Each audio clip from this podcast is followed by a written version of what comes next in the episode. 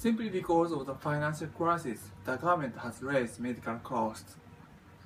I think this is a simplistic and unintelligent way of thinking. Furthermore, I cannot find love in it. In today's medical system, elderly patients who have no money and no one to depend on have no way to receive medical services. The other day, one elderly patient asked me to prescribe a medicine for 20 days instead of 30 day period that is usually prescribed. The reason is she had no money for medical services. Such a tragedy, isn't it? This is what I always feel in my uh, daily medical practice. This elderly woman deserves full treatment since she has contributed much to our society. However, harsh economic realities don't allow her to spend the rest of her life in peace.